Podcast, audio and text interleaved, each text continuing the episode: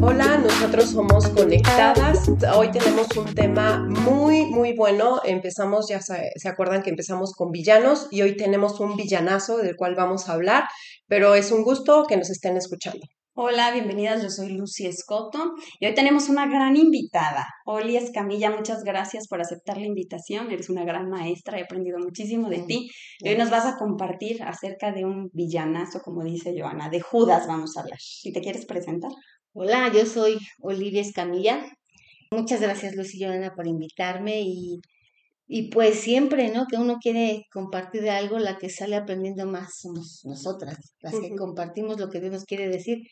Y sí, vamos a hablar de este mal hombre de la Biblia. Así es, y, creo que de todos vamos a aprender, ¿no? Y yo al, al, principio cuando busqué Judas, así nada más lo puse en Google, Judas, y te pone luego, luego el traidor. O sea, así ya lo ubican, ¿no? Y creo que lo ubicamos todas, como que fue el traidor.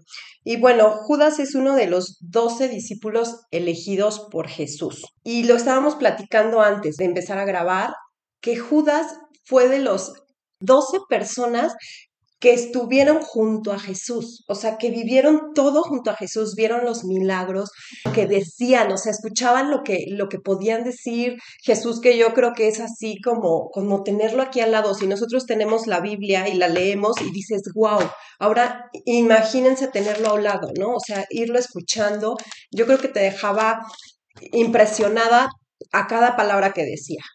Él estuvo ahí. O sea, fue de esos doce discípulos que Dios eligió. Estaban en primera fila, veían los milagros. Pero mi pregunta es, ¿creen que Jesús se equivocó al elegirlo?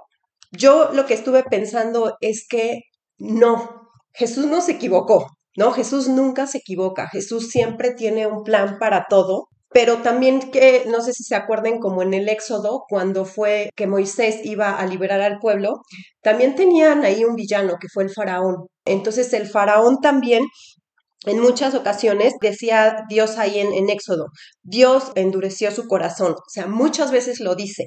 ¿Para qué? O sea, decía, endureció su corazón para mostrar su gloria.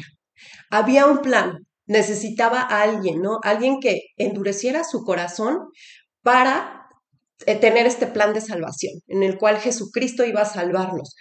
Y también a veces me, me, a mí me causaba como conflicto pensar, ¿por qué Dios endureció su corazón? O sea, ¿por qué? ¿Cómo, cómo hace eso? En lugar de, de decir, bueno, más bien este, lo, lo sano, ¿por qué lo endurece? Yo creo que desde un principio, como lo, lo, lo vimos en el, en el Éxodo con el faraón, para mí fue un gran ejemplo, Dios siempre te da oportunidades. Dios siempre te da una y otra oportunidad para cambiar, para, para cambiar tu corazón. Y lo mismo pasó con Judas. Dios le dio muchas oportunidades para seguirlo, para cambiar su corazón, para estar con él, pero ellos son los que decidieron no seguirlo. Es correcto. Ellos fueron los que decidieron decir, no, no importa que te tenga aquí, no importa que me hayas mandado a Moisés, no importa que Jesús estés aquí al lado, yo digo no. Y entonces es cuando Dios todo tiene un propósito y todo lo utiliza para su, su beneficio, para sus planes. Y entonces Judas fue una pieza importante para el plan que viene más adelante, que es eh, la salvación, que es Jesucristo. Dios siempre da oportunidades. Siempre. Entonces tenemos que, que, saber que nosotros también pasamos por, por oportunidades. Va a haber alguna persona que te hable de Dios, tengas un vecino, una prima, tu esposo, alguien que te hable de Dios porque Dios quiere acercarse a ti, pero aquí es la diferencia. Dices sí o dices no. Tratemos de no ser Judas ni ser como el faraón, sino decir, sí, ¿qué quieres que haga? O sea, quiero aprender, quiero escucharte, quiero tenerte. Y también a mí lo que me gustó es que Dios conoce siempre tu vida, ¿no? O sea, conoce tus aciertos, conoce también tus fracasos pero Él desea que le creas, que te entregues a Él, porque Él siempre está con nosotros. Yo soy la que, la que se aleja. Aquí nos damos cuenta también con Judas que es, fue el que Él se alejó de Dios. O sea, Dios siempre estuvo ahí. Con, eso, con ellos, los doce, Dios siempre estuvo ahí. Pero Judas se alejó de él. Y de hecho lo dice en la palabra. Judas empezó a alejar de él, de su corazón, ya no lo tenía así. Entonces nosotros nos podemos ir alejando de él y tal vez pienses, o sea, tú veías a Judas con los doce y la gente por fuera lo veía y decía, wow, esos son los discípulos y son los que también están con Dios y aprenden. Y lo mismo puede ser en una iglesia. Tú puedes ver a los que están a un lado de ti, puedes decir, wow, o sea, vienen aquí los domingos y estamos todos queriendo saber y conocer más de Dios, pero en realidad lo que no ves es el corazón, lo que no ves son las intenciones, porque solamente esas las conoce Dios. Tratemos de que nuestras intenciones siempre sean las correctas y no aparentar como lo hacía Judas, ¿no? De estar ahí con los doce y seguir a Jesús y ver que se viera con ellos. No vivir por apariencia, sino vivir realmente con ese corazón convencido, con esa transformación que realmente Dios hace en nosotros. Y si estás pensando, yo creo que todas tenemos que analizar cuando vas a, la iglesia, cuando vas a escuchar, cuando tienes ese momento con Dios, con qué intención lo estoy haciendo, con qué intención estoy llegando a este momento, a la intención de pedir y decirle que me quiero, necesito y que le exijo que me haga esto y que me sane y que eso, ¿con qué intención lo estoy pidiendo? ¿Con voy qué por mi milagrito. Sí, voy con mi. Bueno, yo creo que de alguna forma sí nos acercamos a Jesús por un interés. Sí. Y toda la gente se acercaba para ser sanos, ¿no? Porque tenían una necesidad. Yo creo que sí, o sea, nos acercamos a Él porque tenemos un problema, porque, porque necesitamos restauración en nuestra familia, porque queremos algún milagro en sanidad. Pero yo creo que en la medida que tú vas conociendo de Jesús, es cuando tu corazón va siendo transformado. Judas yo creo que se acercó a Jesús por un interés para obtener un beneficio, ¿no? Porque comentábamos que en esa época pues había una rebelión en contra de los romanos y se decía que Jesús venía a liberar a los judíos, pero no a liberarlos de, ese tipo de esclavitud, no sé, política, digamos, sino venía a liberarlos de una esclavitud espiritual. Pero Judas yo creo que no entendió el mensaje. Y dijo, me voy con el equipo ganador. Sí, dije, no, de aquí, o sea, de aquí soy, voy a obtener un beneficio. O sea, yo creo que todos en algún momento nos acercamos a Jesús para obtener un beneficio, pero es durísimo saber que Él, a pesar de todo lo que vio, no pudo ser transformado. O sea, eso se me hizo muy fuerte. Sí, porque a lo mejor te acercas por una necesidad a Dios, pero ya que estás ahí con Él, tu corazón sí se, sí se transforma, ¿no? Te das cuenta que realmente el milagro no es lo más importante. Yo recuerdo a Jesús en estos pasajes en los que dice, vete, o sea, ya sea el milagro, vete y no le cuentes a nadie, ¿no? Vete a tu casa, o sea, porque decía, voy a ir al pueblo a contarle a todos que ya me regresó la vista. No, no, no, vete a tu casa y no le digas a nadie. Sí. ¿Por qué? Porque Jesús no quería que lo buscaran por lo que podía hacer, sino por quién era Él. Mm. Todos lo buscamos por una necesidad, totalmente de acuerdo. Y si te acercas con una necesidad a Dios, Él te va a responder, por supuesto que sí, pero Él quiere que estés ahí con Él por quién es Él. Y eso cuando tienes una relación y vas conociéndolo y vas conociendo su carácter, tu corazón es transformado y entonces dices, Señor, ya no me importa si haces el milagro o no, si sanas o no sanas, te conocí a ti. O sea, mi beneficio y mi más grande anhelo es seguir estando contigo. Entonces, eso es lo que transforma tu corazón. Pero no pasó con Judas.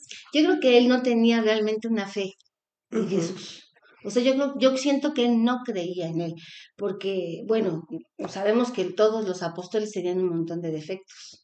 todos, Pero de alguna manera, o sea... Y no era el único ladrón. No, el, el cobrador de Pedro que era súper arrebatado, ¿no? O sea, agresivo tal vez, pero su, su corazón sí era transformado porque a pesar de que negó a Jesús, Pedro, a pesar de, de muchas cosas, él lo amaba. O sea, pero Judas realmente nunca tuvo fe en Jesús. Simplemente se acercó por un interés, era avaricioso, no tenía amor al dinero. Siempre veía el beneficio y seguramente se metía dos pesos para Jesús, cuatro para Judas. O sea, no reconoció, o sea, ese pecado, ¿no? En él. Yo creo que, que no tenía esa fe y no tenía una relación, a pesar de que caminaba con Jesús, no tenía una relación con él. Exactamente. Y como dice Joana, Dios incluso utiliza a los villanos para su gloria.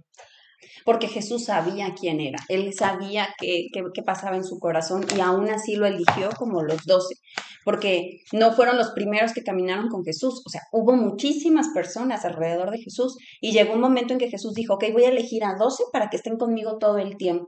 Y él fue uno de los elegidos. Pero si fuera una de nosotras y tú sabes que en tu equipo de trabajo tienes que dejar a un ladrón, lo quitas. Dices, ni de loca lo voy a dejar, yo elijo a otra persona pero no te piensas quedar con una persona así. Eso me habla más de Jesús, decir, yo me voy a quedar con esta persona, me voy a quedar con esta persona que tiene, con Pedro que tiene un carácter iracundo, me voy a quedar con estas personas, con estas ciertas deficiencias, digámoslo así, ¿por qué? Porque van a ver mi gloria brillar sobre ellos y sobre todas estas deficiencias que tienen. Pero nosotros si buscamos un equipo de trabajo, buscas como lo mejor, lo perfecto, lo que no tiene errores, ¿no? Lo que está... El más capacitado. Exacto. Exacto, y Jesús no elige a los más capacitados ni a los perfectos, Él nos elige porque sabe lo que puede hacer en nuestro corazón.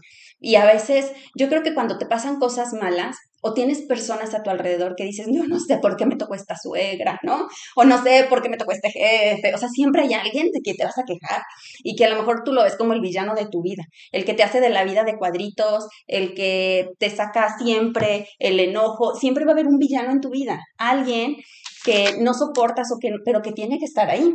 Jesús, bueno, Dios utiliza incluso, incluso a esas personas para que seas transformada tú.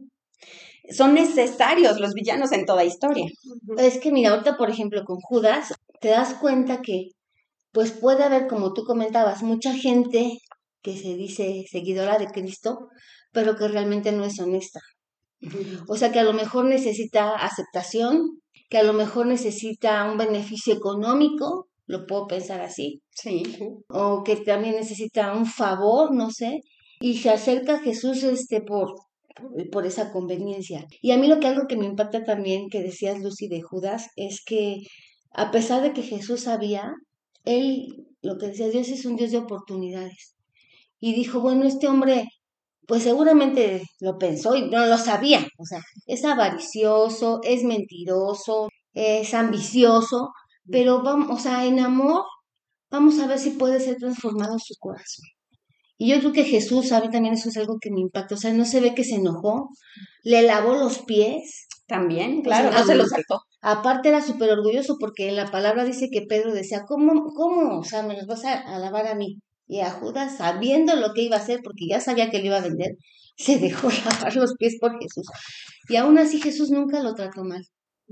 Nunca le lo ofendió, ni le hizo una grosería. O sea, eso es impactante. Entonces, ese se me hace un ejemplo tan, a veces tan difícil en, en, lo humano de seguir, que sabiendo tú que una persona, si lo supiéramos, ¿verdad?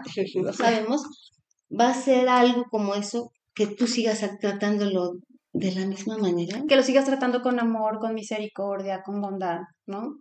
Y eso es muy fuerte para mí. Pero no es imposible porque Dios nos, bueno, Jesús nos dejó ese ejemplo, ¿no? Eh, esa es, es, una lección grandísima que aprender, o sea, ama aún a los traicioneros. Así es, y qué difícil. Y también lo que estábamos platicando, que nos damos cuenta cómo el corazón de, de Judas se iba endureciendo, ¿no? Y lo platicaron en una ocasión que está en Juan 12, ¿no? Cuando María derrama el perfume sobre los, los pies de, de, Jesús, pero entonces él luego, luego dice, o sea, en lugar de decir, ay, o sea, qué linda que está haciendo eso, o sea, mira lo que está haciendo esta mujer, por Dios, o sea, cómo lo ve totalmente diferente, ¿no? Algo que Jesús estaba haciendo como algo, yo creo que... Lo estaban honrando. Lo estaban honrando. Y ese, esa, lo que María hizo, dice, se va a mencionar siempre. Y hoy nosotros es una, un versículo, una historia que todos yo creo que conocemos. Pero cómo Judas lo ve diferente totalmente, porque cuando tienes el corazón endurecido, cualquier cosa buena la puedes ver mala, ¿no? Cualquier cosa que, que, está bien lo ves diferente. Y Judas luego, luego salta y dice, bueno, ¿por qué derramas este perfume, no? O sea, esto nos podría ayudar a los pobres, pero esto lo decía Judas porque no le importaban los pobres, ¿no? Sino porque era un ladrón. Y nos damos cuenta de que ya una puerta se estaba abriendo.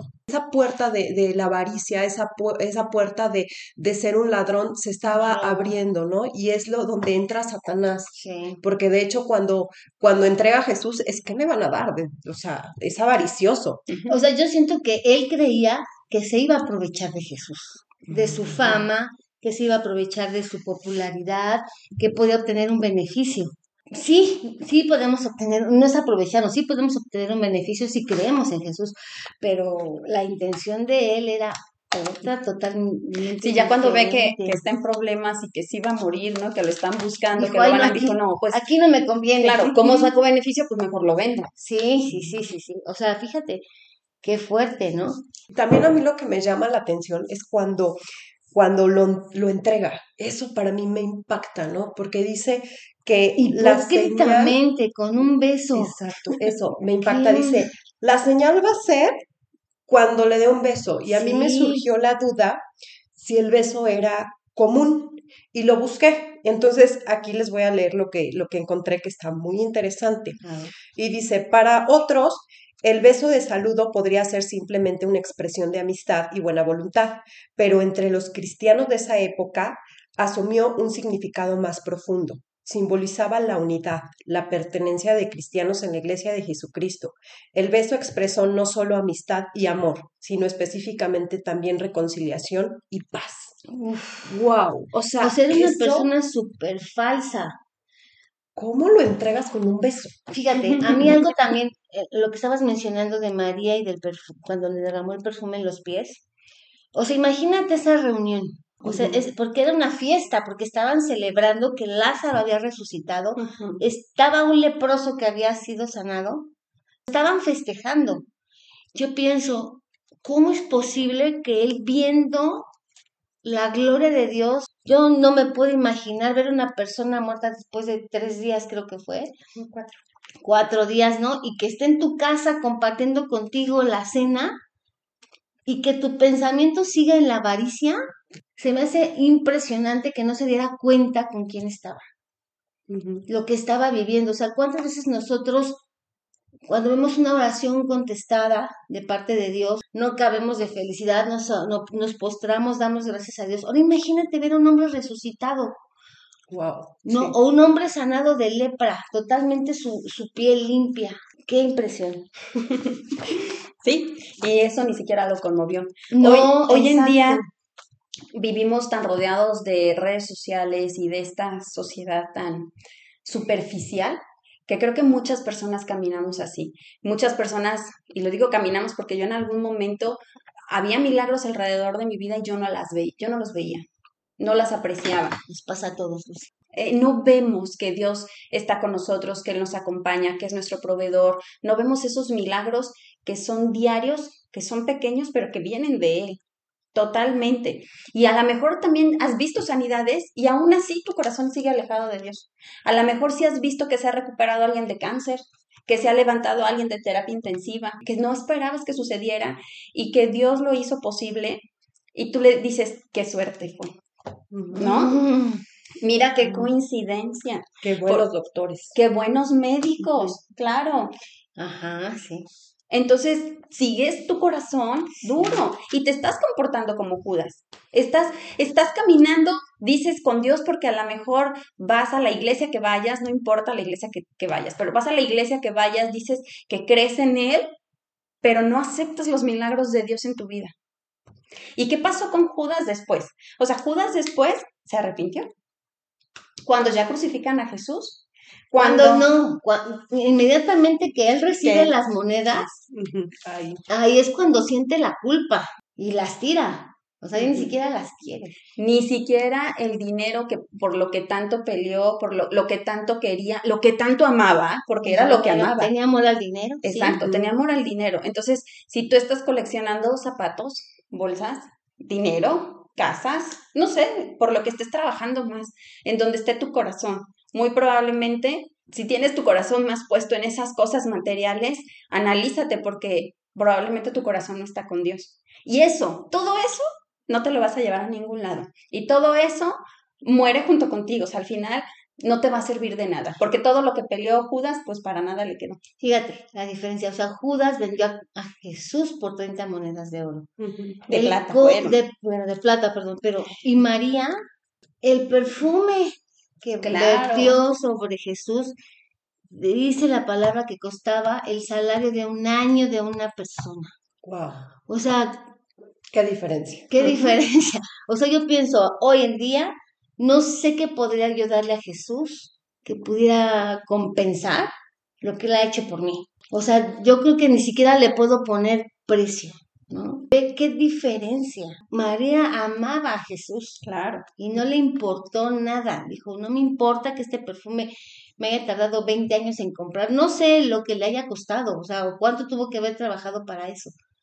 Y no le importó. Y a veces nosotros no le damos la importancia a las cosas que de verdad tenemos. Quiero leerles la parte de Judas en donde entrega las monedas, como dices, ¿no? Es Mateo 27. Dice, cuando Judas, quien lo había traicionado, se dio cuenta de que habían condenado a muerte a Jesús, se llenó de remordimiento. Así que devolvió las 30 piezas de plata a los principales sacerdotes y a los ancianos. He pecado, declaró, porque traicioné a un hombre inocente. ¿Qué nos importa? dijeron. Ese es tu problema. Entonces. Judas tiró las monedas de plata en el templo, salió y se ahorcó. Muchas veces nos la pasamos trabajando. Te la pasas trabajando en tu casa, ¿no? Histérica con la limpieza, histérica con un montón de cosas. Y cuando te das cuenta, tus hijos crecieron. Cuando te das cuenta, tus hijos te odian. Cuando te das cuenta, tu marido te dejó, te engañó. ¿Qué dejaste a un lado que necesitas que se muera o que lo manden a la horca para que te des cuenta que lo que hiciste estuvo mal? O sea, qué fuerte que tengamos que llegar hasta ese punto, porque hasta ese punto llegó Judas, de, ay, siempre sí lo van a ahorcar, híjole, o sea, sí se va a morir, Ya mejor no o sea, sí lo van a crucificar, ¿no? Entonces dices, ¿hasta qué punto tienes que llegar para decir, tengo que detenerme? Al quebrantamiento. Dice la palabra que solamente si eres quebrantado es cuando reconoces. Ojalá que voltemos de verdad nuestro Antes. corazón a Dios, claro, Antes, y que antes lo podamos ver, que fue lo que hizo Pedro, porque Pedro traicionó también la confianza de Jesús y lo negó tres veces, pero Pedro sí tenía un corazón dirigido a Dios. Yo creo que la diferencia entre Judas y Pedro es que él tuvo ese arrepentimiento Claro. Y Judas tuvo Remordimiento. Culpa. culpa. Porque Pedro se arrepintió y cambió de dirección y todo. ¿Qué diferencia con Judas? Que tuvo culpa y remordimiento porque Exacto. se quiso hacer justicia por su propia mano. O sea, Claro. no esperó a que La culpa no te va a llevar a sanidad, la culpa no te va a restaurar un matrimonio, la culpa no te va a llevar a, a restaurar la relación con tus hijos, la culpa, no te, la culpa no te va a dejar nada bueno y el remordimiento tampoco. Pero, como tú dices, el el arrepentimiento Exacto, porque el arrepentimiento te cambia de dirección, hace que tus acciones sean diferentes. reconoces, Sí. reconoces este que te equivocaste, volteas de, de- de dirección, cambias tus actitudes, pides perdón, restituyes, o sea, es totalmente diferente. Diferente. No importa cuántas veces te equivoques. Claro. Me gustó la palabra que usaste, quebrantamiento, quebrar. O sea, eso viene, ¿no? Quebrar, romper lo- el molde que ya tenías, el- la, la forma que ya eras, y entonces se quiebra y se forma otra, completamente nueva. También a mí lo que me llamó la- mucho la atención es cuando Judas lo entregó con el beso, lo que Jesús le dijo, le dice, amigo, adelante con tus planes. ¿A qué has venido? O sea, Jesús ya sabía que lo iba a entregar, Jesús sabía Oye, que ya iba a matar. le dijo, amigo. Amigo, o sea, imagínate el corazón de Jesús para decirle amigo. En lugar de que, que le diga, o sea, yo pensaría y yo diría, no, yo viene y me dice, yo le diría, oye, traicionero, ¿qué vas a hacer? Vendedor, ajá, o sea, muerto de hambre, no sé, de verdad, ¿no? O sea, lo piensas humanamente y dices, yo descargo mi ira, ¿no? Descargo mi enojo porque me va a entregar, o sea, estaba a pasos ya de vivir todo el sufrimiento que tenía que pasar nu- nuestro Señor, pero Él le dice esa palabra, amigo, porque Jesús siempre nos ve diferente sí. porque Él, para nosotros, se- seguimos siendo esa persona que él quiere transformar. En su peor momento de Judas, su respuesta fue amigo. En su peor momento, cuando lo estaba traicionando, su respuesta de Jesús fue amigo. No le dijo otra cosa, no le recriminó ni le dijo absolutamente nada. Y así es con nosotros. Nunca El- pierde la esperanza con nosotros. Nunca No. pierde. Nunca pierde, siempre. Es más, nosotros la perdemos con nosotros mismos. Judas la perdió consigo mismo. pero Mm. Jesús siempre tiene la esperanza de que podemos decidir por él, cambiar. Pero es decisión. de nosotros. Claro, fíjate, Dios es tan misericordioso, le voy a decir, ¿por qué pasan tantas cosas malas en el mundo? Por nuestras propias decisiones. Es la verdad, no es por Dios, es por nuestras propias decisiones. Él nos respeta y nos hizo con ese libro albe- albedrío que, que Dios respeta y decidimos con quién está, que fue con lo que comenzaste, ¿no? Decidimos si Dios nos transforma o no. Decidimos si entra de verdad a nuestro corazón o como de- tú decías, Oli, o solamente voy por interés. Sí.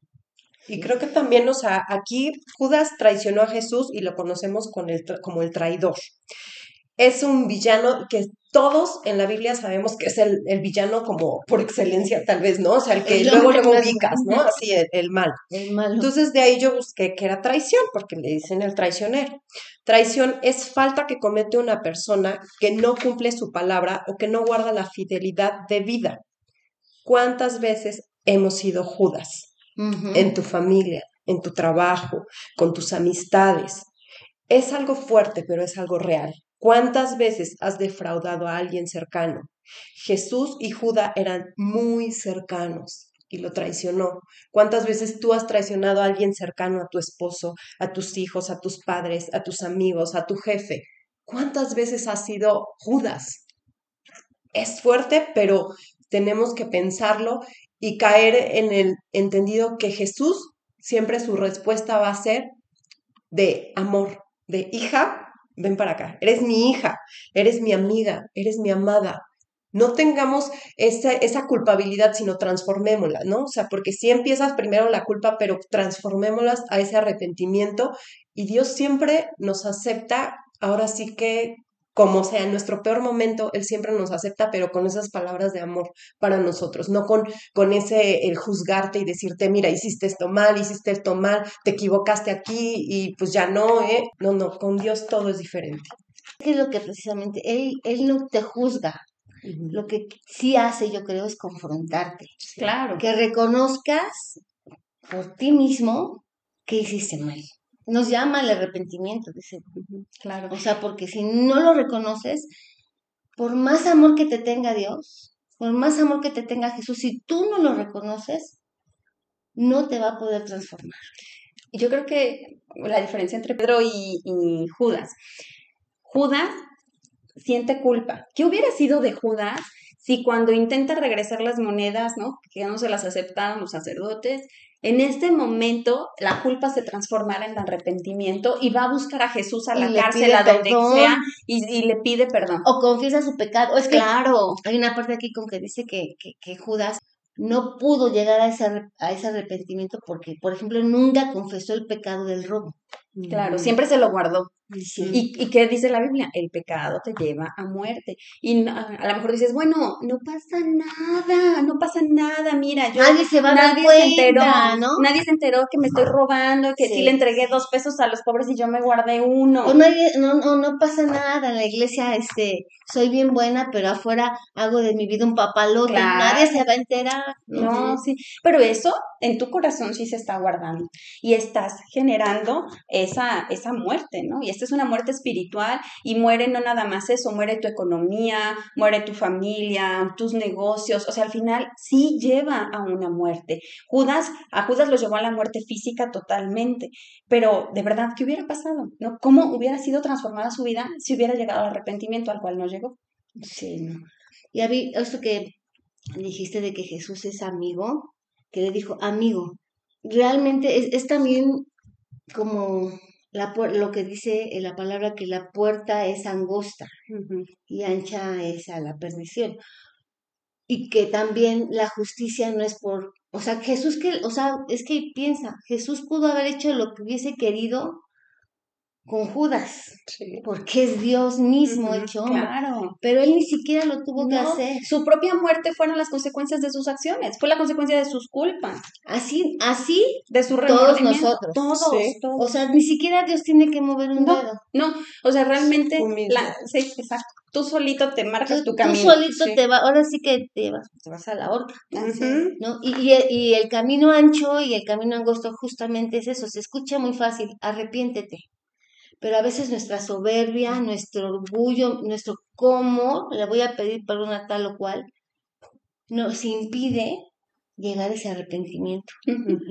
En mí, Dios tuvo que trabajar esa parte de la soberbia y del orgullo, y he visto muchas personas así, que prefieren mantenerse amargadas, hasta enfermas, Sí, que reconocer que se equivocaron.